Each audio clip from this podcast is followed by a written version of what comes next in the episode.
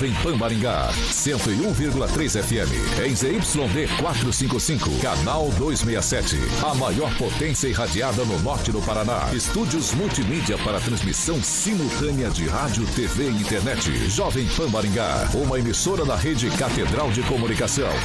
Jovem. RCC News. Oferecimento Peixaria Piraju. Gonçalves Pneus.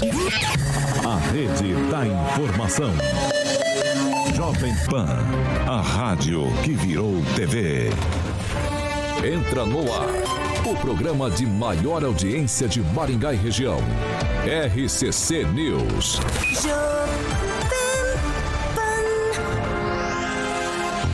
Alô, alô, muito boa noite a você que nos acompanha aqui pela Rádio Jovem Pan Maringá, eu 101.3. Sempre um prazer ter você aqui comigo.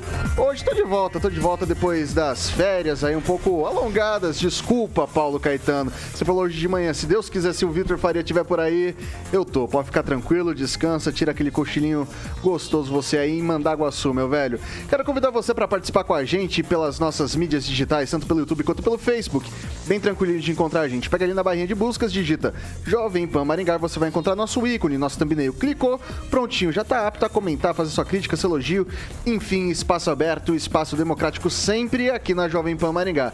Agora, se você tem uma denúncia um pouco mais grave, quer fazer ali a sua, sua sugestão de pauta, Manda uma mensagem pra gente, 99109-1013. Repetindo, 44 99109-1013. Esse é o nosso número de WhatsApp. Pode mandar sua sugestão, que a nossa equipe de produção vai apurar com o maior carinho do mundo e colocar em discussão aqui nessa bancada. Agora, se você quer participar com a gente, ao vivo, debater, discutir aqui com a bancada, 44 2101 0008. Repetindo, 44 2101 0008. Esse é o nosso número de telefone. Pode ligar pra gente que Caracanha prontamente te coloca no ar. Dado esse recadinho, vamos à bancada mais bonita, competente e reverente do Rádio Maringaense. Começa com ele, Edivaldo Magro. Aí, boa noite. Beto. Boa noite, boa noite, rapaziada. Você de volta aqui. O Paulo foi lá nesse momento que tá lá com aquela pantufinha, que tem uma pantufa de garra de dinossauro. Aí ele colocou lá o pijamino, ele tá descansando, amanhã ele tem que acordar às quatro da manhã de novo, que seis horas ele tá aqui. Mas bem-vindo, Vitor. De volta aí, segue o jogo aí, rapaziada. É isso aí. Emerson Celestino, muito boa noite. Boa noite, Vitor. Boa noite, bancada. Tamo junto de novo, né, Vitor? Agradecer o pessoal do, do YouTube, do chat. Vamos dar like. E uma, abre aspas aqui. Os idiotas aprendem com os próprios erros. Os hipócritas não aprendem nunca. Henri Viana, francês, muito boa noite. Boa noite, bancada. Boa noite, Vitor, aí com o rostinho de bebê Johnson, né? Descansado. pra que isso? Suavizado. Seja bem-vindo. Vamos ai, ai. botar bala nessa metralhadora aí. Eduardo Lanza, muito boa noite. Boa noite, Vitor. Boa noite a todos os membros desta bancada e que tenhamos um ótimo programa hoje. Eu nem um bem-vindo pro, pro Vitor. Fala que. Bem-vindo, Vitor. Respeitoso aí com o nosso âncora. que isso? Gente, vamos parar com isso. Diretamente da Grande Jacareí, professor Itamar. Muito boa noite. Boa noite, Vitor. Boa noite aos demais colegas e boa noite aos nossos queridos ouvintes. E sem esquecer, claro, do Carioca. E eu não dou bem-vindos porque o chefe é você. Então, falar o que pro chefe? O chefe manda e desmanda. Não, aqui não tem chefe, não. O chefe é esse aqui que eu vou falar agora. Ele, que é o maior skate jockey de Maringá, Paraná, Brasil, América do Sul, América Latina, Mundo, porque não dizer Galáxia Universo. Titular do Rock and Pop, do Jurassic Pan.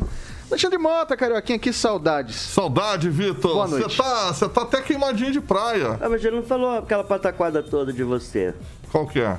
Do rock Falei? do mundo. Do falou, ah, rock and pop, falou, falou, falou, falou, Inteirinha. Falou, falou, falou, é que ele falou acelerado. Ah, no decorrer da semana, como a semana pra ele hoje é segunda, ah, até sexta tá ele vai diminuindo o pitch. Mas um abraço pro professor Itamar, como sempre elegante, que teve aqui na sexta-feira passada, Paulo Caetano já entrou ali no chat, eu já vi dele lá. Olanza, Celestino, Francesinho e também meu querido Edivaldinho. Você sabe um negócio que eu senti falta, ô Carioca, nesse, nesse ah. tempo que eu fiquei de férias? De vocês todos, evidentemente. Claro, claro. Ah, rapaz, o cafezinho faz falta, hein? O cafezinho, o rapaz, cafezinho, é. o cafezinho Você mandou muito falta, bem, hein? mandou muito bem, tava ali, Tava ali eu falando, buscando é. em todos os lugares. Ah. É, na Escandinávia lá no tinha, não tinha café? Noruega? Não, lá, lá. Só que não é no, no mesmo padrão, né? Ah, não é no ah, mesmo entendi, padrão. Entendi, Até fui ali pro, pros lugares ali pra, pra. Ah, fiz uma volta ao mundo aí resumida, né, Você andou, andou, com cuidado lá no Rio? Como é que tá o Rio lá? Que o Rio lá, você, você O Rio lá, de Janeiro amigo? continua lindo, só não tem um café gostoso que nem da Millennium Coffee. Exatamente. Millennium Coffee, especialista em café e venda, locação e máquina de café expresso. Vitor, tem um telefone. O Samuca, muito rápido no gatilho, está ilustrando a, alguns modelos da, das máquinas de café, inclusive uma tem aqui na PAN para que você possa ter e conhecer no showroom que fica ali na Avenida João Paulino Vera Filho, 843, sala 3. O telefone é 44 3023 0044 3023 0044. Passe lá para que você possa tomar um café expresso, degustar lá da Millennium Coffee. Millennium Coffee. Esse aí é gostoso de verdade, hein, Carioquinha? Esse aí eu gosto. Eu Você gosto. já tomou hoje ali, não? Já, vixe. Mocatino, padrão. Padrão. O Celestino sempre tomando um cafezinho. Chocomilk? É, Chocomilk. Oh, mandou Choco bem. Alpino da Alpino. Milênio Coffee. Que é isso, hein? O Alpino é meu chocolate preferido, hein? Bom, vamos lá. E você, como você toma o quê? Hoje ainda não tomei o café. Meu Deus. Mas a água toda você já bebeu, já acabou. Tomei, não, tomei um copo só de água só. Meu, vou parar, de, parar com isso, vamos aos destaques então, pessoal. Agora, os destaques do dia. Jovem Pan. Bom, PF cumpre ordem de Moraes e deflagra operação contra empresários acusados de envio de mensagens suspeitas e mais. Patrimônio somado dos deputados da região que buscam a reeleição é de 15 milhões de reais. Vamos que vamos.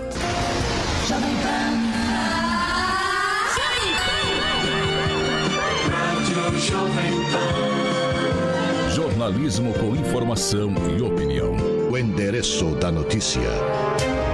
Bom, pessoal, é o seguinte, é, o patrimônio somado dos deputados da região que buscam a reeleição é de mais de 15 milhões de reais. E daí a gente fez um, separou aqui, Maringá teve sete dos 54 deputados estaduais que ocuparam, né, cadeira ali na nossa Assembleia Legislativa. A gente tem dois candidatos apenas com mais de um milhão de reais em patrimônio declarado e a gente teve três candidatos na reeleição que tiveram uma redução no valor de patrimônio declarado pela, para a Justiça Eleitoral, melhor dizendo, né? Vou trazer aqui um resumo, alguns, né? Então, o deputado estadual com menor, com menor valor de... de uh, de, é, de, patrimônio, de patrimônio, de patrimônio, né? Declarado foi o Homero Marquese, que foi de 207 mil reais. Ainda assim, ele teve um aumento. Ele te, tinha 95 mil declarado na última eleição. Se a gente for pegar o que teve a, a, a, a maior redução foi o do Dr. Batista. Ele perdeu quase, quase 120 mil reais de um pleito para o outro. E quem se destaca como o mais rico entre os candidatos à reeleição é o delegado Jacovós. No pleito passado ele tinha 661 mil. Aliás, desculpa. Ele tinha ele tinha 4 milhões de reais aproximadamente declarado e hoje está com 1 milhão, 11 milhões e 500 mil reais. E um aumento aí bastante, bastante significativo. Para você ter ideia, o aumento dos 6 milhões que ele conseguiu de um pleito ao outro nesses quatro anos, só o que ele ganhou a mais foi mais do que tudo todos os patrimônios declarados de todos os outros candidatos da região aqui que estão pro, procurando a reeleição juntos, né? E daí eu queria começar com o Edivaldo Magro. E aí, Edivaldo, normal é aumentar, diminuir? O que, que, que, seria o padrão hoje para um, um, um, uma pessoa pública que está na política? É, é apressado levantar qualquer suspeita, né, Vitor? Eu acho que é, é natural que alguns aumentem o seu patrimônio, outros diminuem. Eu, por exemplo, como o Celestino bem me conhece, eu reduzi muito meu patrimônio nesses últimos quatro anos, né, em função das circunstâncias econômicas. Com relação especialmente, não vão focar é, no, no, no Jacovós, ele tem uma carreira né, como delegado, e aí deixar bem claro, volto a reafirmar aqui, que qualquer tipo de suspeição com relação ao aumento do patrimônio é precipitado, é, é incorreto, né? Obviamente que levanta, é, chama atenção, né? Parafraseando nosso francês que ele falou ontem, é um surge na planície, É. né? Quer dizer, a gente olha para a planície e vê um relevo, né? Então, mas é, é muito curioso, né? A atividade pública, ela normalmente ela serve para duas coisas, ou para dilapidar seu patrimônio ou também para aumentar, seja lá por, por quais circunstâncias forem. Volto a dizer aqui para que não imputem posteriormente nenhum comentário é, suspeito da minha parte com relação a esse aumento patrimonial, ou inclusive até quem perdeu dinheiro, né? O Batista, por exemplo, quarto mandato, quinto mandato já? Acho que vai estar no quarto quarto. Quinto mandato, né? Então, Eu não o, sei essa o conta. Batista tem uma- uma- um histórico dentro da atividade política já, né? Foi vereador e depois seguiu como deputado estadual. É, recorrentemente candidato a prefeito de Maringá. né? E aí você me diz que ele perdeu o dinheiro, foi o único que perdeu o dinheiro. Não, teve mais processo. gente que perdeu. Ó, Só pra deixar os números bem claros, então, porque aqui no roteirinho teve. Eu cometi um errinho aqui, pulei um, né? Então, o Homero de 95 mil para 207 mil reais, um aumento do patrimônio. Doutor Batista caiu de 325 mil de 2016 para de 2018 para 2022, 325 para 210. O Arilson Chiorato de 356 para 336. O Evandro Araújo, ele saiu de 491 para 475. O soldado Adriano José, ele saltou de 252 para 930 mil. O do Carmo, que era, era deputado, né, teve aquela questão com o Francisquini, mas foi deputado durante um tempo. Ele de- tinha declarado em 2018 661 mil e foi para 1 milhão 517. E aí sim o, o delegado Jacovoski saltou de 4 milhões 820 mil para 11 milhões 470. Celestino? Pois é, eles nunca de- declaram né, realmente a situação financeira eh, total. Então, talvez o delegado Jacovós, que é um investidor, né, aplica bem o dinheiro, talvez ele esteja, esteja falando a verdade, a totalidade do- dos bens que ele tem e declarou. Talvez os outros não. Então, é, é- é várias hipóteses né, que a gente pode levantar aqui, mas conhecendo bem o delegado Jacovós, o aposentado delegado, né, deputado estadual, vai para o segundo mandato agora. É, ele é um investidor, né? ele já, já tinha algumas propriedades antes de, de ser eleito e aplica bem o dinheiro que, que, que ganha, investe bem, talvez tenha multiplicado aí bem o seu dinheiro. E aí, francês? Não dá para cotar apenas os percentuais, ah, os números, né? As cifras, impossível, porque é, paralelamente a, a essa vida política, há também a vida pessoal das pessoas. Tem, por exemplo, uma dupla sertaneja aí, nesse período de. Só para exemplificar, tá? Pandemia. Uma dupla sertaneja, nesse período de pandemia, ficou rica. Como? Começaram a fabricar máscara. Acho que aqui em Maringá, inclusive, máscara contra a pandemia, eh, usadas na pandemia, né? Então, no caso específico aí do, do deputado Jacovossi, que teve um acréscimo considerável, pelo menos é o que transparece aí, e todo mundo tem um pouquinho de receio de citar ele, né? Que é um delegado, afinal, a gente conhece bem ele, ele é uma pessoa muito direta, com certeza, ele não tem nada escondido, né? E ele não eh, declararia algo que ele tivesse que esconder. Então, a- as pessoas, como diz bem um, um colega aqui, ele tem muitas aplicações. A, a- à primeira vista, se você considerar o quadro de deputados estaduais de Maringá, eu diria que o, o deputado que reside agora em Curitiba, como é que é o nome dele mesmo? Romero. Romero Marquese, para mim ele seria o que teria maior capital, porque a família dele tinha, me parece, fazendas, né? É o pessoal do agropecuário e não, não parece isso, não. Agora, o que é, é, a vida privada corre, cor- corre paralelamente à vida política. E tem gente que se deixa de se dedicar à vida é, de cuidar do próprio capital para cuidar do capital político. É o caso, por exemplo, do doutor Batista. Eu não acredito nunca que o doutor Batista possa aumentar o capital. Porque ele é uma pessoa populista e de- é, declaradamente é, é, dedicado ao povo. Então ele não cuida dos próprios negócios, ele cuida da carreira. E eu vi muitos aqui em Maringá acontecer isso, felizmente, né? Passa agora para o Eduardo Lanza. Olha, Vitor, tem várias questões que há de se analisar sobre questão de aumentos. Eu, eu assim, eu não, não, não, não vou aqui questionar se é lícito ou ilícito. Eu acho que cada um aplica seu bem, seus bens, seus dinheiros da maneira como bem entende, cada um é livre de poder fazer isso. Senhor, permite só fazer só um adendo. Claro. Tem a questão de herança também. A pessoa às vezes recebe uma herança. Sim, é muito sim, tem tudo isso. Tem toda essa questão, seja de, de herança, ou seja pelo próprio trabalho também. Mas uma, uma coisa a de se, a de se avaliar também. É, tivemos, por exemplo, lá, na- lá nessa declaração de bens que você faz ao site do TSE, você declara absolutamente tudo que você tem no seu nome, desde carro, casa, conta bancária, saldo em poupança, é, há juros de poupança, há juros de aplicação, há juros de VGBL, por exemplo. Mas todos fazem exemplo, isso? Era para fazer. Era para fazer, mas não é obrigatório. É Como não obrigatório, é, obrigatório, Como só que não nem é todos fazem. É, exatamente. Só que nem todos fazem. Pra, pra você, assim, pra quem anda na linha, anda certinho, conforme a declaração de imposto de renda, faz igual a declaração de imposto de renda. Ponto. Eu acredito que aí possa ter desde, desde valorização de veículos através da tabela FIP, que é usada como base para cálculo, possa ter também a questão de juros de conta bancária, de juros de aplicação em bolsa. Eu não vejo nada de irregular, Vitor, até o, até o presente momento. Vou passar pro professor Itamar. Vitor, é, como o Lanza disse, né, não vejo nada de irregular, eu também não. Quem vê algo de irregular é a Receita Federal, né? É, eu nunca me preocupo com a- os aumentos de valores de patrimônio daquelas que são declaradas, né? O problema é as que não são declaradas. Então, quando alguém vai declarar um bem, é, a menos que seja inocente, ainda mais numa questão eleitoral que não tem inocente, né? No vestibular da política, é, é, os bobinhos não passam de jeito nenhum. Então, todo mundo que está aí são as pessoas experientes, já tem cargos. Então, se tiver um, um problema na sua formação patrimonial, obviamente que não vai declarar, né? Então, eu até imagino que todos os políticos, ou quase todos, tenham bens ocultos. Né?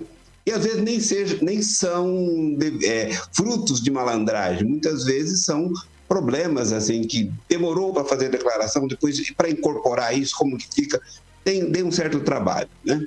Então, eu acho assim que o que está declarado, para mim, está limpo, sem problema. É isso, Vitor. Bom, então a gente vai passar a linha nesse assunto e vamos pro próximo, né? Agora são 6 horas e 13 minutos. Repita. 6 e 13. Nossa, tava com saudade disso, sabia? Primeira hora certa, olha só que maravilha. Vivendo os bons momentos, né? esses momentos raros. Obrigado, Carioca, por essa eloquente, esse eloquente repita. Bom, a partir de agora, o servidor que deseja o benefício para o auxílio conectividade deve protocolar junto à Secretaria de Educação. Na prática, o servidor vai contratar o serviço de dados de internet, escolhendo a operadora que atenda onde atua e ofereça o melhor custo-benefício. O valor de 100 reais é destinado a essa contratação. O objetivo é melhorar a ampliação de atividade de outros trabalhos desenvolvidos remotamente. O auxílio é considerado uma verba indenizatória e não será incorporado aos salários. O Sindicato dos Servidores Públicos Municipais havia é, manifestado insatisfação com o auxílio conectividade também com a gratificação por produtividade, no valor de 200 reais, ambos anunciados pela administração municipal há pouco mais de uma semana. E daí, o, já foi publicado em diário oficial essa questão do auxílio, do auxílio conectividade, já foi, já tem dotação, já tá tudo bonitinho, um pouco mais de 1 milhão e 700 mil reais para esse, pra esse benefício para os servidores da, da área da educação. E daí eu queria começar ouvindo o, o, o Lanza. É, é uma boa vontade do município em querer trazer mais conectividade a esses professores junto aos alunos, ou talvez facilitar a questão de pesquisa para aula, ou esse, ou esse é um movimento meio tardio em relação à pandemia? Olha, Vitor, eu acredito que seja um pouco dos dois. Principalmente, acredito que seja tardio, poderia o município ter adotado isso antes. Porém, vejo também como um lado benéfico, principalmente na parte de pesquisa, incentivo à pesquisa, né? Que é algo tão importante não só para a educação infantil, mas para toda a sociedade no geral, porque através da pesquisa que formamos novos estudantes, formamos novos profissionais e dentre isso também pessoas que possam integrar o mercado de trabalho. E Vitor, é só um outro adendo também, que até que eu gostaria aqui de enfatizar, não adianta a prefeitura investir em pesquisa, seja ela é, por, por computador ou itens de pesquisa, e não investir também na infraestrutura das escolas. Tem muita escola em Maringá precisando de reforma e precisando também de, um- de uma boa restauração, inclusive nas suas estruturas. Tivaldo Magro. Bom, eu acredito que hoje uh, acho que vai ser contemplado alguma coisa nessa área aí, viu, Lanza? Porque foi aprovado um crédito Tomara. especial hoje, na verdade, acho que foi 1 milhão 900, 1 milhão 891, Vitor. Acho que parte desse vai ser usado para conectividade. E eu concordo com o Lanza, não só nas escolas municipais, no CEMEI, tem CEMEI aí necessitando com urgência de reparo, né? Eu encontrei um, um rapaz esses dias, ele trabalha, ele é secretário da associação de, do bairro lá. E os dois CMEI do bairro dele estão bastante precários. Eles já fizeram diversas solicitações à administração, mas é aquele problema, né? Você não consegue pontuar a solução no, porque você tem que fazer licitação para trocar uma, uma, uma lâmpada, aquela confusão toda. Uh, mas a gente já discutiu esse assunto aqui, eu particularmente defendo, né? Eu não acho que veio tardio porque, no caso do ensino fundamental, nem foi tão é, prejudicial assim ao trabalho dos professores como foi no âmbito estadual. Muitos professores não conseguiram dar aula porque não tinha estrutura na casa deles, não tinham computadores e precisaram se mexer. Né? Minha irmã é professora e eu acompanhei bem a rotina dela, o quanto ela teve que investir na, na casa dela, né, nessa questão de conexão e equipamento para poder dar aula. E sem nenhum suporte do governo estadual, quando veio foi muito tardio. Não acho que esse é o caso aqui de Maringá, mas eu sempre vou defender investimentos em educação, em melhorias salariais, em infraestrutura. É, eu acredito que não é grande coisa, eu acredito esse valor, mas ele é importante. Eu acho que para que os professores tenham algum suporte tecnológico, recurso para manter esse suporte tecnológico. Né? Deixa eu fazer uma pergunta para vocês todos aqui agora, porque eu fiquei fora uns 20 dias. Os uniformes já foram todos entregues? Alguém tem notícia disso Começaram a ser entregues, não total. Tem alguma notícia, francês ou, ou Não, eu não tenho não notícia, mas eu creio que já terminou, mas né? Já Nós estamos em setembro, quase, né? Para não dizer assim. Ninguém espera. 23, se tiver 24. algum pai de algum pai de aluno, poderia ligar para a gente, né? É, ver se está tudo certinho. Bom, beleza. Passar agora essa questão da conectividade para o pro professor, professor Itamar. E aí, faz diferença, professor, para nesse sentido aí? Ou é, enfim, o que, que o senhor acha? Ah, eu acho que é uma medida importante, né? Eu não tenho nenhuma simpatia pelo prefeito, nem para sua gestão, mas essa é uma medida inteligente. E por que, que é melhor do que dar um valor no salário? Porque se dar um valor no salário, isso é incorporado. Uma vez incorporado, o servidor público leva isso, inclusive, para a inatividade, para a aposentadoria. Como isso é algo exclusivamente para desenvolver as atividades de trabalho, portanto, dar ao professor conectividade por conta da, da prefeitura, né, uma taxa aí mais ou menos, né, que tem uns que custam mais, outros que custam menos, durante as suas atividades laborais. Findadas as suas atividades laborais, não há mais necessidade de ter esse valor incorporado no salário. Por exemplo, na Universidade de Maringá, no passado existiu, mas nas últimas décadas, é, ninguém que receba função gratificada, por exemplo, incorpora fora no Por exemplo, tive função gratificada durante 24 anos e não foi incorporado ao salário. Obviamente, eu não entrei com nenhum pedido, nenhum recurso na justiça para isso, porque eu recebia o valor a mais, né, no caso acho que era R$ 1.490, para exercer o cargo de chefia. Uma vez findado o cargo de chefia, não tem razão de continuar existindo. Da mesma forma, aí o auxílio conectividade, né? Então, nesse sentido, o prefeito está correto. É isso, Vitor. Vai lá, o Celestino. É, se, se, o prefeito pagasse né, o teto que foi estipulado pelo governo federal e aprovado pelos congressistas, eu acho que ele não precisava dar incentivo, né? Mas como ele não chegou no teto ainda e tem dinheiro, a educação tem dinheiro, Maringá tem dinheiro, está com superávit, né? então aí cabe reforma, uh, cabe qualidade no, no, no ensino. É, parece que os uniformes estão começando a ser entregues, mas já estão pensando em 2023, 2024, de tanto a imprensa falar, e a Jovem Pan foi uma, uma das que né, quase todos os dias, quase todas as semanas, a gente cobrando aqui da, da administração da secretária de Educação, que nunca mostra a cara, nunca conversa com a imprensa. Né? Então, acho que eh, conectividade poderia estar é, tá dentro né, do salário, que é o teto. Maringá pode pagar, tem dinheiro para isso, e aí não precisava dar o auxílio. É, eu acho que daqui para frente vai ter muito, muitos alunos que vão querer ficar em casa, então é importante é, ter um salário adequado para os professores investirem, como o próprio Divaldo falou, né, em câmera, em iluminação, para dar qualidade para aquele aluno que deseja ficar em casa. Porque agora, daqui para frente, não vai ser mais obrigatório o aluno frequentar a aula é, presencial. Né? Então, eu, eu creio que uma, uns 10%, 5%, a gente não tem uma ideia de quanto vão ficar em casa, mas eu creio que ainda vai dois, três alunos por sala aí vão ainda vão continuar que, preferindo a aula remota. Infelizmente, né, que isso abaixa a estima do, do, do, do, aluno, mas infelizmente também é, essa pandemia e essa, esse monte de notícias falsas é, trouxeram muita coisa de, de, de, de ruim né, para dentro da, da, das nossas casas e os maiores prejudicados foram as crianças, os adolescentes e os jovens. Só antes de passar para o francês, o professor Itamar pediu uma parte. Pode falar, professor. É, eu só queria dizer que é, dar o teto ou o piso, não sei exatamente qual foi a expressão que o Celestino usou, é uma coisa.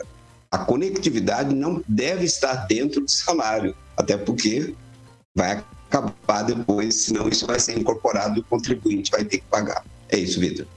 É, professor, é, é porque a Maringá não paga adequadamente os professores, né? Se pagasse o teto, aí já estaria é, incorporado. É piso que você está querendo o dizer. O piso, né? né? O piso já estaria incorporado conectividade e ia sobrar dinheiro ainda. Para o senhor ter uma o... ideia de quanto a prefeitura paga os professores. O que o professor Itamar, deixa eu ver se eu consigo traduzir, professor, o que o senhor quis dizer para o Celestino. Como isso é um auxílio, né? Isso vem como verba indenizatória. Isso não incide, por exemplo, para aposentado. Se isso vai para é, se você coloca isso dentro no, no valor acoplado do salário, isso depois fica em efeito é, cadeia mas, pro, pro, pro... Sim, mas enquanto você estava fora, Vitor, o sindicato mesmo foi contra o auxílio conectividade. Foi a favor do piso. Sim, é claro. É claro. Piso. Então, se é tivesse claro. chegado é claro. aonde o governo federal determinou, não precisava dar auxílio. E foi isso que o, o sindicato deliberou em assembleia. Cara, eu preciso é, dar... Você tem, preciso... você tem salários bons, você não precisa de penduricário, né? É. Eu, eu preciso, eu vou passar para o francês, eu só preciso atualizar, porque é o seguinte, Maringá ficou durante muito tempo com, com porque assim, é o piso para o professor, se eu não me engano, é de, de 20 40 horas que você faz esse, é. daí você tem os meios, os meio termos ali. O salário dos professores de Maringá, antes desse reajuste do governo federal, era bem acima da, do, do piso salarial nacional, era, era acima, né? Uh, agora acho que ele ficou um pouco abaixo. Não tenho certeza, eu vou confirmar esses dados, eu trago amanhã para a gente debater. Vai lá, Francisco. A princípio, eu fui contra uh, os tais 200 reais de gratificação e 100 reais de conectividade, porque eu entendo que cada profissional, e principalmente o profissional de educação neste país, é, do primário, ele precisa ter um bom salário, que é a porta de entrada de toda a população ao, ao, aos, aos estudos, é por ali. Eu fui contrário porque também eu entendo, por exemplo, no Nordeste continua se dando, continua o governo continua dando cesta básica, que é para manter os currais eleitorais. Então eu sou contra penduricalhos. Mas tendo em vista que o, o atual governo municipal não paga o piso salarial que os, aqui os, os professores teriam teoricamente direito, já que foi determinado de, eh, pelo governo federal, que vai aí o auxílio, a gratificação. Agora eu entendo como gratificação. Gratificação é para quem produz alguma coisa a mais extra, senão não é gratificação, é simplesmente um penduricário. Agora, com relação ao, ao, ao, auxílio conectividade, tem razão de ser, porque além de ganhar ganhando pouco, ainda gastar com internet, porque nesse período de pandemia se instaurou aí um, a necessidade de conectividade para os professores, principalmente, né? é, relacionada ao ensino à distância. Eu sou do tempo que a gente ainda escondia o boletim. O Edival também é bem possível, né? Eu acho que com a conectividade para os professores agora, talvez seja possível, sem, e acho que é uma ferramenta interessante, os professores é, é, proporem e conseguirem uma linha direta com os pais, né? Dos alunos. Ah, senhor, seu, seu filho não veio, está faltando, ou está com a nota baixa para estudar tal. Então achei, acabei achando que seja realmente uma ferramenta importante e outra. para colocar muitos professores no século atual, né? Porque eu já conversei com professores, eles disseram que tem professor que tem dificuldade até com o telefone, que dirá com a internet. Então, é, isso proporciona aí uma, uma atualização importante, um avanço da educação e dessas professoras que já estão aí mais tempo na, na área, aí nas salas de aula, e desde que a prefeitura instrumentalize, né? proporcione cursos de como ela para que elas possam usar essa ferramenta a elas proporcionada agora através dos 100 reais. Bom, só para fazer justiça aqui, até o o vice-prefeito foi mais rápido do que eu, já falou que está pagando o piso. Na verdade, paga mais do que o piso. O piso é estabelecido para o professor de 40 horas pelo governo federal R$ 3.845. Pela tabela que eu tenho aqui, a gente começa aqui os professores em R$ 3.894,15. Ainda tem uma gordurinha ali em relação ao que, ao que foi proposto, né, que foi aprovado no, no âmbito nacional. Então, 3.845 piso é, do Magistério Nacional para o professor de 40 horas e 3.894 para o professor de 40 horas aqui aqui na nossa cidade. Mais alguém quer fazer algum tipo de complemento? Não, eu quero mandar um abraço para o vice-prefeito. Ele sempre intervém aqui, muito oportunamente. Né? Até feito uma substituição da rapaziada lá da comunicação. Obrigado aí pela audiência, viu, Escabola?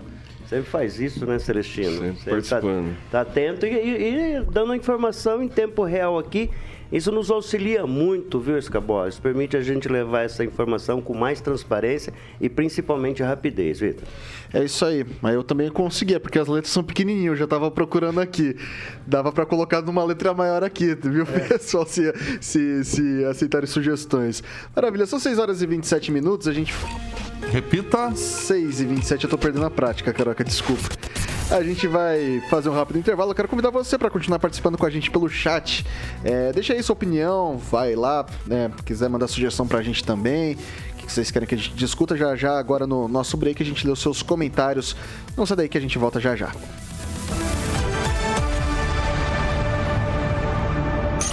RCC News. Oferecimento. Gonçalves Pneus. Avenida Brasil 5681. Próxima Praça do Peladão. Fone 3122 2200. Peixaria Piraju. Avenida Colombo 5030. Peixaria Piraju. Fone 3029 4041. São 6 horas e 28 minutos. A gente segue aqui pelo nosso noticiário. A gente vai trazer agora os, a opinião dos nossos ouvintes, os abraços já tradicionais e aí, Celestino, o que, que tá pegando? Vou mandar um abraço pro Carlos Henrique Torres, que tá insistindo em participar dessa bancada. Ô Paulo, você tá ouvindo aí? Deixa o Carlos Henrique Torres participar. E o Claudemir de Freitas, um abraço. Ricardo Antunes, René Cardel.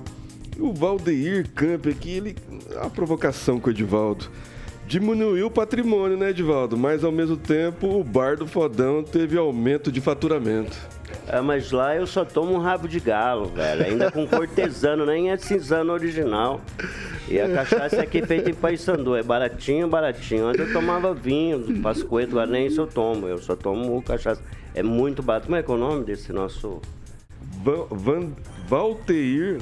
Valdeir Silva. Valdeir, um abraço aí pela audiência, acompanhando. Um dia eu te levo lá no bar Vai, do Fodão e do Pirocão, que é lá por Vai perto lá, também. Francês. René Cardel, a Prefeitura de Maringá deveria parar de investir em coisas acessórias e desnecessárias e passar a garantir pelo menos o básico de qualidade em Maringá. Isso seria medida que valeria a pena.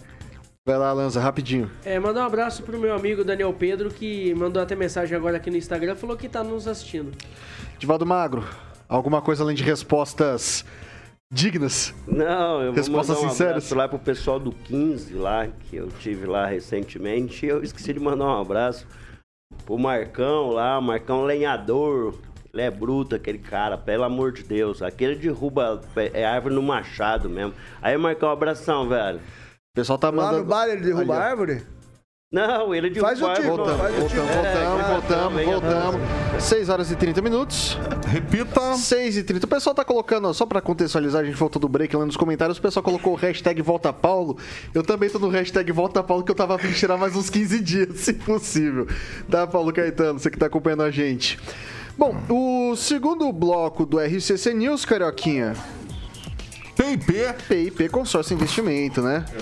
Exatamente, Vitão. PIP Consórcio Investimentos É, agora a PIP é representante autorizado, Vitor, do consórcio Araucária. Então são consórcios de automóveis. Eu gosto de falar que engloba tudo aí, ó. Carros, motos e caminhões, eletros, móveis, imóveis, serviços. Tem uma gama muito longa aí de consórcios, como eu frisei aí, a PIP Consórcio Investimentos, atendendo agora com as melhores taxas que cabem no seu bolso, tá bom? Atendimento presencial fica ali na Avenida Governador Bento Moraes da Rocha Neto, número 534, sala 14. E o online é 44, o famoso WhatsApp 991856363, 991856363. Consórcio Empréstimos Consignados é na PIP, consórcio em investimentos, autorizado agora consórcio Araucária Vitor Faria. Aí, ó, que maravilha. São 6 horas e 31 minutos. Repita. 6 e 31. Pessoal, é, o Espaço Empreendedor realizou 5.588 atendimentos no primeiro semestre desse ano. Número 55% maior que o total de procedimentos feitos durante todo o ano de 2021. Atualmente, Maringá conta com 40.302 microempresas individuais que movimentam 1,8 bilhão anualmente. Uh, no primeiro semestre deste ano foram realizadas 543 formalizações de mês no espaço empreendedor.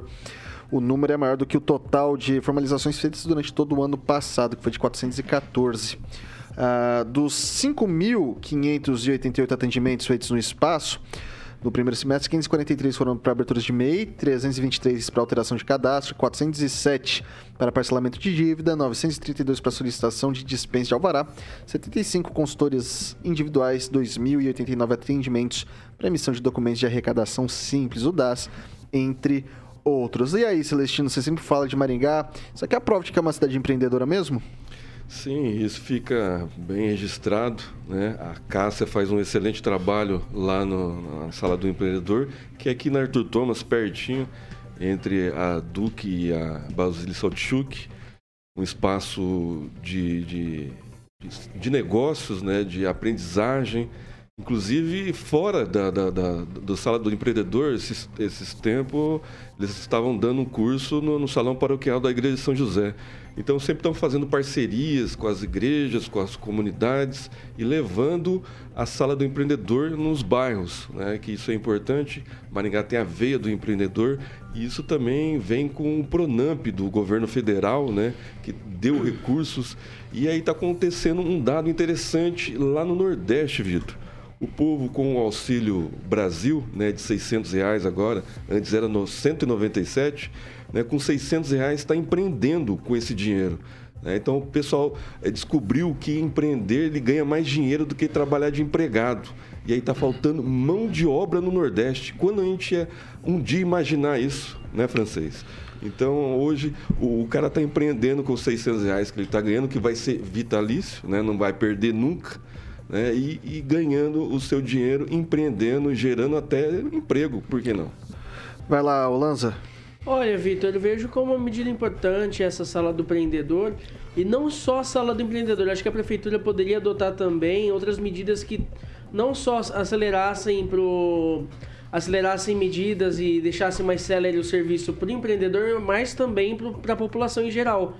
Porque pouco adianta você investir no empreendedor e não investir também na população em geral. Eu falo aqui do famoso Poupa Tempo, que já tem em São Paulo também, tem em outros locais.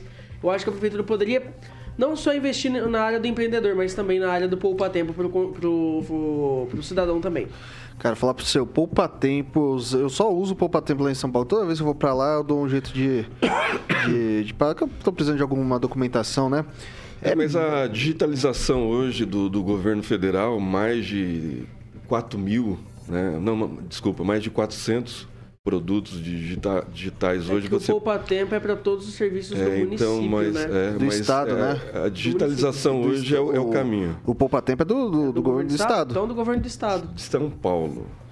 É de São Paulo exatamente. Vou passar agora para o francês. A sala o espaço do empreendedor é muito importante. Maringá é a vitrine da região.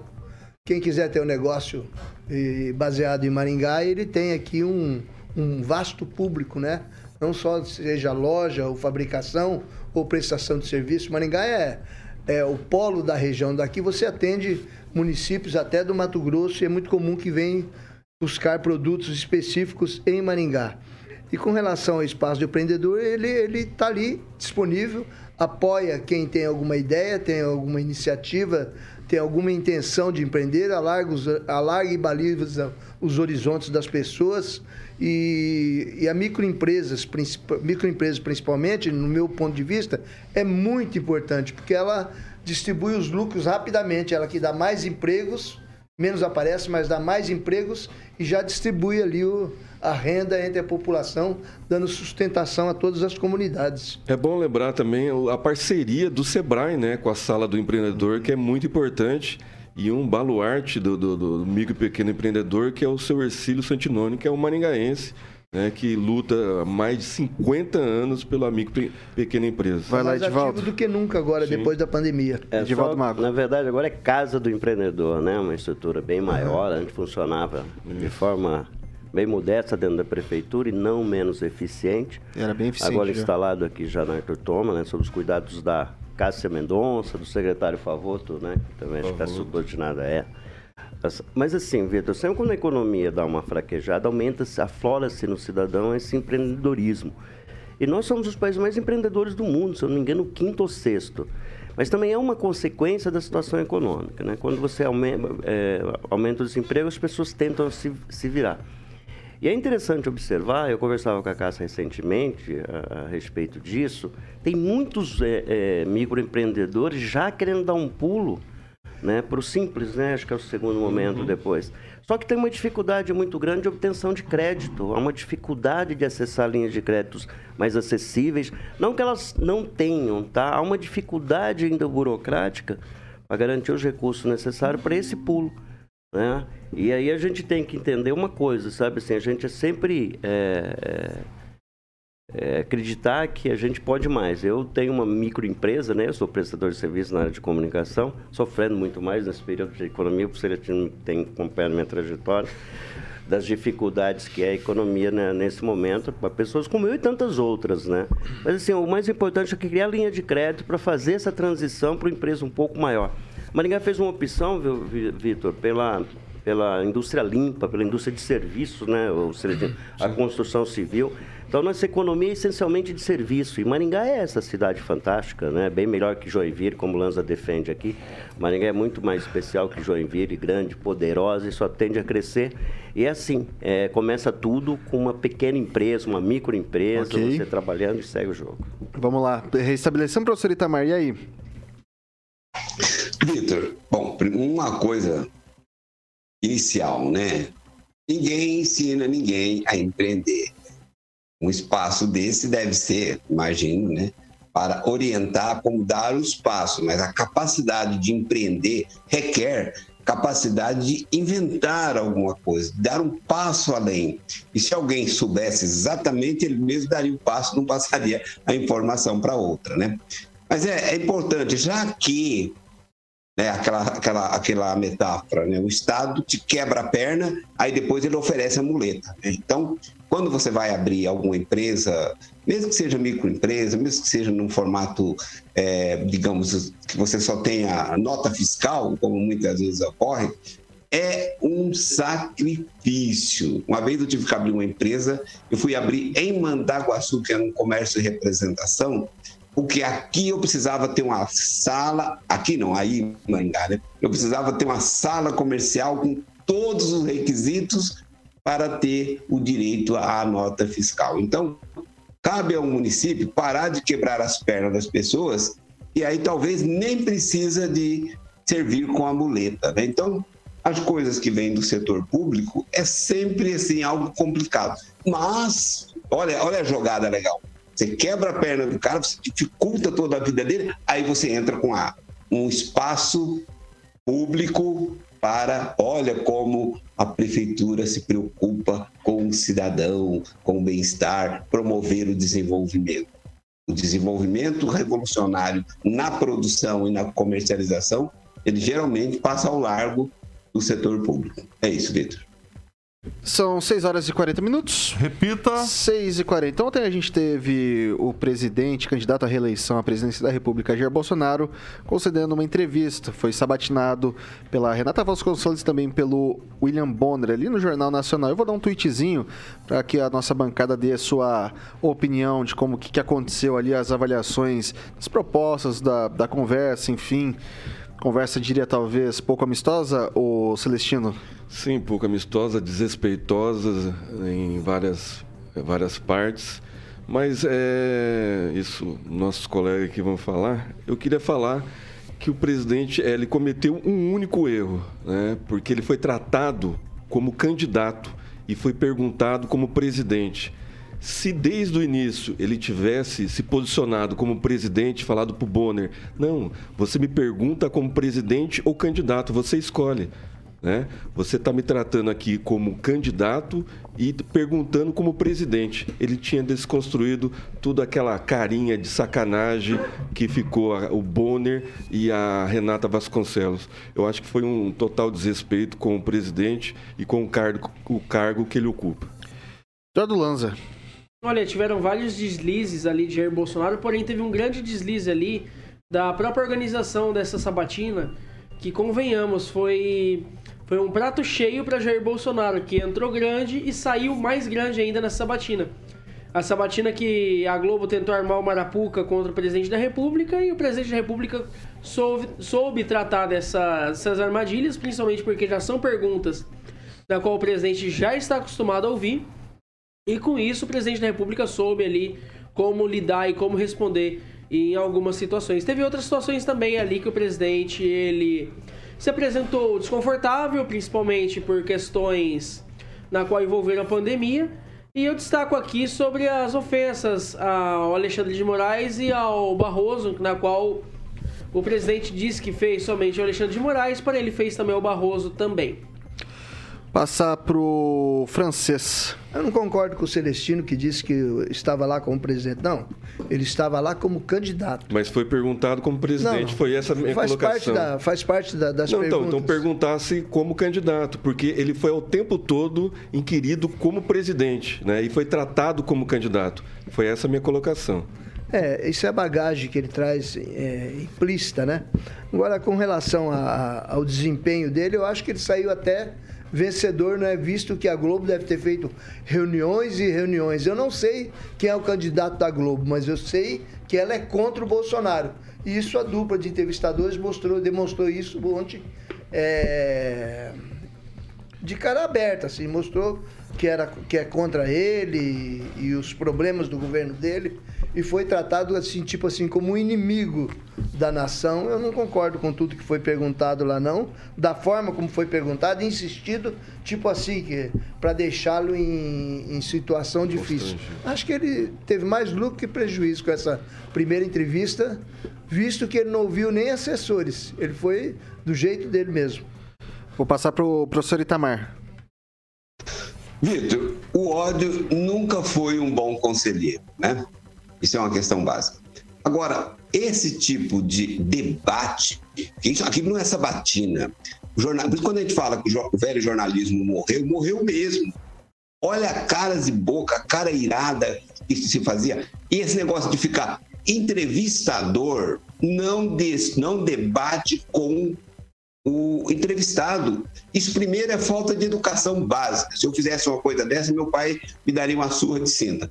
Segundo, que não é a função. Só que isso está virando escola, né? Isso está tá espalhando. É uma forma de ser, de entrevistar que a Globo espalhou, que eu vi até recentemente aí em Maringá. Né? Então, assim, no entrevistador não ensina, não tem que ensinar o candidato como ele deve portar. Você pode jogar as cascas de banana, pode levar ele para a contradição. Agora, dar bronquinha em entrevistado Bom, isso é coisa, isso não é jornalismo, é qualquer coisa, isso é debate, é enfrentamento, é guerra, pode ser o que for, mas jornalismo, isso não é.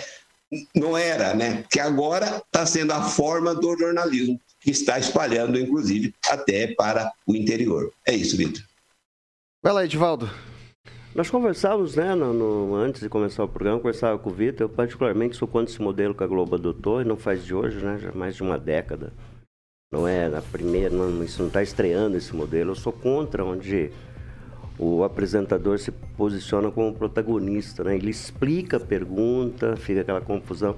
Então, sem ideologia, tá? Apenas tecnicamente é, falando, né? Sem tomar partido aí, porque eu acredito que é o mesmo tratamento que se deu ao candidato presidente, eu concordo com o francês, que é uma linha meio tênue aí, ainda que reconheço que o Celestino tenha razão, poderia até ser feito dessa forma, mas de qualquer forma estariam falando ao presidente e ao candidato, é uma linha bem fina. E, mas eu acredito que vai se repetir com os, todos os outros candidatos. E até o Vitor falou uma, uma, expressão que eu concordo, né? Tem que ser igual ao futsal, bola rolando no cronômetro, né? não como futebol de campo. Eu acho que se a gente tomasse o tempo em que o William Bonner falou foi muito maior do que o, Bolsonaro falou, falou. Então, acho que esse tipo de modelo me incomoda muito. É muito discurso em torno da, da, da pergunta e não faz a pergunta objetiva, não permitindo ao candidato, nesse caso específico, que é uma entrevista diferente às vezes que o candidato cai aqui na, na, na Jovem Pan, é mais uma sabatina, são, são uns perfis diferentes. Ali é muito direto, acho que eu acredito que poderia ser um pouco mais objetivo, sem dar ao apresentador essas, essa, esse protagonismo né, naquele momento. Mas acredito que, por uma questão okay. até de, de, equilíbrio, será dado o mesmo tratamento aos demais candidatos. Não se espera isso. Né? Edivaldo, mas de certa Aqui. forma, é, o William Bonner usou a imagem dele. A imagem dele é uma pessoa que tem uma credibilidade nacional. Quer dizer, ele se posiciona contra o, o, o entrevistado e ele, e ele questiona o entrevistado e se mostra insatisfeito com relação à resposta. Então isso já, já está. Não, mas aí cabe análise, né, francês? Do, do Ele é presidente. é afrontoso. A postura é afrontosa, então, mas acho que tem sido repetido isso com outros candidatos. Okay, imagino que vai imagino ocorrer. que ele vai agir assim também com os outros candidatos. A gente, a gente Quando vai deveria ter... agir com isenção com relação a todos. Eu acho que assim, a gente vai ter uma, uma visão global, né? Se é, foi malcriação, se é uma falta de, de talvez educação generalizada. É. Não, tá, não, assim, todos, né? Porque assim, acho que o básico quando você vai sabatinar é você tratar todos todos os candidatos com isonomia. 6 horas e 47 minutos. Repita. 6 e 47. O ministro Alexandre de Moraes do... Aliás, antes de fazer isso aqui, eu voltei de férias, ô Carioquinho. Hum. Eu voltei de férias. E agora. Beltrame. Ah, cara, eu preciso. Agora ah, não tem mais como fugir. Abandonou. Protelei, protelei uns dois, três meses aí. Mamãe tá chegando, cheguei de férias. Estou completo. Estou morando no meu carro. Sim. Tô morando no meu carro. Então você vai lá na Beltrame. O Celestino tem uma casa aí, Celestino. O que, que você tem aí? Não, hoje o. O Samuca ali. O Samuca eu acho que vai passar Urubici. Né? Urubici. Urubici, que é esse paraíso né, que fica em Santa Catarina. Hum. Né, daqui estão projetando para ser uma gramado, uma canela, Urubici, Urupema, ali aquela região toda, uns chalés maravilhosos. Eu tentei vender ontem por o candidato ao Senado aqui por Maringá, doutor Saboia. Vou tentar vender para os outros candidatos que vierem aqui. E estou tentando vender para o Edivaldo, que agora ele está assessorando vários candidatos aí. Eu acho que agora deu uma melhorada na economia. É, Edvaldo? Panfletagem, estou fazendo uma panfletagem para ganhar uma graninha. O Toninho, o Toninho vai fazer um desconto para ele adquirir um chalé. Aquele chalé maravilhoso. Você vai comprar? Ele tomando um vinho com a Flávia ali. Olha lá, olha que bonito. A lareira, ao ar livre, né? 10 graus abaixo de zero, já pensou? Tá louco. Isso é maravilhoso. Isso é lindo. Isso eu conheço, essa região lá, já região. passei por lá. É, passei de ônibus, né? Esse ônibus bem baratão que a gente corre pela região lá, mas As o lugar é bonito. maravilhosas de Urubici, olha lá, chalés. Muito bem. E é isso que a Beltrame, com quatro loteamentos lá, tá, tá fazendo. E o Vitor, obviamente, pode acessar o site que é beltrameimóveis.com.br para ele ver muito mais opções que tem no site da Beltrame ou ir direto, Vitão. É, na Avenida Tamandaré 210, sala 2, ali no centro. Ou pode ligar lá e marcar com um dos é, corretores, que é o 44 30 32 32 32. Telefone da Beltrame, 30 32 32 32. Quem procura na Beltrame acha, Vitor Faria. É isso aí, pessoal. São seis horas. Uma, uma, claro. Uma intervenção. Quer dizer urubici? Se você não sabe, realmente eu vou trazer o que quer dizer urubici. É, eu vou trazer amanhã para você então, tá o bom, significado, de, mas é uma palavra indígena. Ok. Oh, é, é, Piguarani. Talvez, não talvez, sei, talvez. É. Eu acho que vocês estão chutando muito. Mas tá tudo sei. bem, tá tudo ser. bem. É, deve ser Apache então, né? Navajo. A faixa é ótima. 6 horas e 50 minutos. Repita. 6 e 50, pessoal. Para encerrar o noticiário de hoje, o ministro Alexandre de Moraes, do STF, determinou que a Polícia Federal cumpra oito mandados de busca e apreensão em endereços ligados a empresários acusados de defender, em mensagens encaminhadas em grupos, um golpe de Estado em caso de vitória do ex-presidente Luiz Inácio Lula da Silva do PT nas eleições de 2022. As ações ocorrem no âmbito do inquérito policial em tramitação na Suprema Corte. Os mandados são cumpridos no Rio Grande do Sul, Santa Catarina, São Paulo, Rio de Janeiro e Ceará. Entre os empresários alvos está Luciano Hang, dono das lojas Avan e apoiador declarado do presidente. Nas redes sociais ele afirmou que foi tratado como um bandido nessa segunda-feira durante a ação de agentes federais. Eu nunca falei sobre golpe, minha fala em determinado grupo de WhatsApp foi a seguinte: mais quatro anos de Bolsonaro, mais oito de Tarcísio, e aí não terá mais espaço para esses vagabundos, escreveu no Twitter. Reforçando que sempre defendeu a democracia e a liberdade de expressão. Abre aspas novamente para ele. Estou tranquilo porque não tenho nada a temer, acrescentou. E daí, pessoal, teve, ó, teve vários empresários envolvidos nisso. Foi o rapaz da Mormai, teve do Coco Bambu, da, de uma grande rede de, de, de shoppings lá do. Enfim. Daí eu queria saber o que, que vocês acham desse tipo de ação aí do, do Alexandre de Moraes em questões como essa, o professor Itamar. W. Vitor, é só o começo. É só lembrar que esse pessoal que vai ao STF e os que estão no STF, eles são leninistas. O que que Lenin ordenou, o Lenin e os seus, para fazer com a família Romanov, como eles tomaram o poder? Eles mataram todos, inclusive de bebê ancião. Isso está no histórico. Lenin é um inspirador desse, desse pessoal, inclusive do Haddad. Do Lula não, porque ele não, não era chegado aos livros. Mas o que ele ouviu é isso né? E pode ser que ele esteja nesse mesmo caminho. Mas a perspectiva da esquerda é essa. E quem não comunga com essa perseguição, a cassação, é porque está desinformado. Se ele é de esquerda, é porque está desinformado. O que esses caras querem fazer? Perseguir qualquer empresário que não leia na cartilha deles. O Xandão está lá, palpa toda a obra, homem para fazer tudo e tudo mesmo. Isso é perseguição explícita aos empresários empresários que não são do time da esquerda. Então, não, não, não, os outros empresários que por acaso ficam sabendo disso, não pense que eles serão poupados, começam pelos primeiros. Aqueles empresários que são alinhados, como ocorreu na Revolução Russa, né? muitos empresários foram preservados, aqueles que são alinhados, como o pessoal da JBS e companhia. Os demais, é isso mesmo que eles querem fazer. Vou passar agora para o francês. A bala. Mas vocês estão é... chupando bala no negócio. Isso aqui virou... Os, os empresários que é estão divididos entre esquerda e direita, centro. Aí, nós temos aí no comando da Fiesp, Federação das Indústrias do Estado de São Paulo, Josué Alencar, que é filho do, do ex-vice do Lula, né? Do falecido vice do Lula. E nessa divisão, eles trabalham um, um, um lado, denuncia o outro, eles estão envolvidos na política aí, coisa. Agora, o velho da Van reclamou dessa ação aí da PF, dessa essa prospecção forçada aí, autorizada aí pelo Alexandre de Moraes. Diz que ele foi tratado como um bandido. Diz que pegaram o celular dele, foram atrás das coisas dele.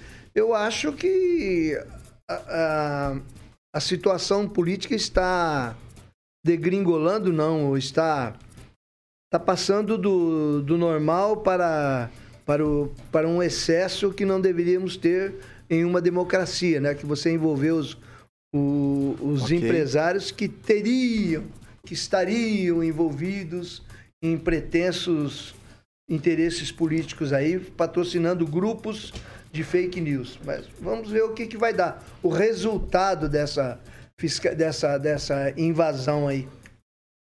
Passar para o Celestino. Então, quem acha que as instituições estão funcionando normalmente é, ou é mau caráter, né, ou tem problema cognitivo, porque não estão funcionando, né? É sem precedentes o que está acontecendo agora. Né? Você imagina que narcotraficantes usaram é, diálogos cabulosos no celular e não aconteceu nada com eles. Né? E agora empresários que geram emprego, geram divisas, pessoas do bem, né? como Luciano Hang, né? tendo a vida devassada por um ministro do STF né? que, que tem problemas com diálogos cabulosos, vamos dizer assim, para não falar, senão vai cortar o nosso microfone também. E aí é, a gente fica imaginando o que pode acontecer daqui para frente, né? Porque é, se eu fosse Luciano Hang, eu fechava as lojas lá para o dia 4 de, de setembro e acampar tudo com todos os meus funcionários que quiserem ir lá para o 7 de setembro. Porque para demonstrar força e eu, eu, eu okay. duvido que o Alexandre de Moraes gere um emprego, gere divisa para o Brasil. Pelo contrário, né? ele está tentando tirar o emprego, tentando tirar a divisa. Isso é uma vergonha. Okay. Vai lá, Lanza. Olha, Vitor, eu, eu, independente de posicionamento político, acredito que essa postura do Alexandre de Moraes ela só se resume a palavra censura. Não há outra palavra que possa resumir isso que Alexandre de Moraes fez, Alexandre de Moraes fez hoje aqui no Brasil. Independente de se eu acho o posicionamento certo ou errado dos, dos envolvidos no caso, eu acredito que a liberdade de expressão ela deve ser irrestrita em nosso país, devido, devido inclusive aos princípios de liberdade garantidos em Constituição Federal. Ou seja, independente se é, se é bolsonarista, cirista, lulista ou qualquer outruísta, eu, a liberdade de expressão tem que ser irrestrita. Ponto. Vai lá, Edvaldo. Muito bem, seu Lanza. Me arrepiei agora aí com a tua essa Obrigado. força da sua expressão. Bom, é, é, esses empresários falaram dentro, né, foram convocados, né, ver essa operação aí dentro do, do âmbito da, do inquérito da, da, das milícias digitais. Mas você sabe o que me incomoda? Eu monto um grupo, aí eu falo alguma coisa, é, é, é porque esses empresários não assumiram o que falaram. Qual é o problema? Porque Assumido. todos emitiram nota depois dizendo não foi bem assim que eu falei, não, eles emitiram nota em sequência dizendo que não falaram, foi bem assim. Assuma qual que é o problema, aí é covardia. Eu se eu falo alguma coisa dentro de um grupo, alguma coisa, sim, eu falei, qual é o problema? Eu não concordo com determinada situação e defendo, sei lá, a luta armada. Eu não vejo problema nisso, em você assumir Deixar claro que eu sou um democrata, sou contra qualquer tipo de ditadura de esquerda, de direita, qualquer extremo, deixar claro isso. Agora o que me surpreende é que rapidamente esses empresários se apressaram em se desculpar, em justificar, em explicar. Então, quer dizer, acredito, okay. eu quero acreditar que exista mais coisa por trás de, de uma movimentação talvez orquestrada Tá? Mas defendo a liberdade de expressão, não concordo, deixar claro com esse tipo de, de, de atitude, que eu sim, eu vejo um atentado, okay. sim, à liberdade de expressão e à liberdade de pensamento. Concordo com o Lança. São 6 horas e 58 minutos. Repita. 6 e 58. É, pessoal, lembrando que amanhã, às 7 da matina, o Paulo Caetano e toda a trupe, a gangue, vai sabatinar o candidato ao governador do estado, Johnny Correia, do Democracia Cristã, do DC. Dito isso a gente a gente encerra o jornal de hoje. Divaldo Magro, obrigado, até amanhã. Até amanhã, Vitor. Eu quero mandar um abraço especial para Jéssica, esposa do Douglas Santos. Ela é mãe da Aurora, da Júlia e da Helena. Um abração para vocês. Lembrando que o Douglas Santos está na caminhada aí rumo a uma cadeira na Câmara Federal e vai ter o voto, espero, aqui do Celestino. Celestino. Eu não vou declarar meu voto porque não pode. Boa né? noite. É, boa noite, Vitor. Agradecer o pessoal do chat que participou, que comentou lá. Até amanhã, se Deus quiser. Henri Viana, francês, boa noite, até amanhã. Boa noite, gostaria de, de, de é, agradecer e parabenizar o, o vice-prefeito Edson Escabora pela participação aqui no, no chat aqui do nosso programa, inclusive respondendo a indagações de outros participantes, né? Então, um vice-prefeito que está bem ativo okay. e atento ao que acontece nas mídias sociais aí. Eduardo Lanza, boa noite, até amanhã. Boa noite, Vitor, boa noite, membros da bancada e até amanhã. Professor Itamar, boa noite, até amanhã. Boa noite, Vitor, boa noite aos colegas de bancada, boa noite aos nossos ouvintes e, da minha parte, sem fake news e sem atribuir crime a empresários. É isso. Ô, Caraquinha, o que, que vem por aí? vamos de uma nacional aí, uma aí, ó, pra quem tá devendo, Ultraman Dívida, que tem uma participação do Falcão. Sim, essa música é excelente, só não tô lembrando. Aquela dívida de anos, anos atrás está bem viva, bem viva. É, tem que pagar. Né? É isso aí, que saudade. Eu tava desse tom de voz de vocês, esse dueto. Seja bem-vindo de volta, Celestino indo como um tenor, você como um barítono, fazendo um. Fantástico, fantástico. Seja bem-vindo de volta, Vitão. Obrigado, pessoal. Amanhã a gente tá de volta para alegria de uns, tristeza de muitos outros. Pessoal, Jovem Pan Maringá, a rádio que virou TV e tem cobertura e alcance para 4 milhões de ouvintes. Até amanhã.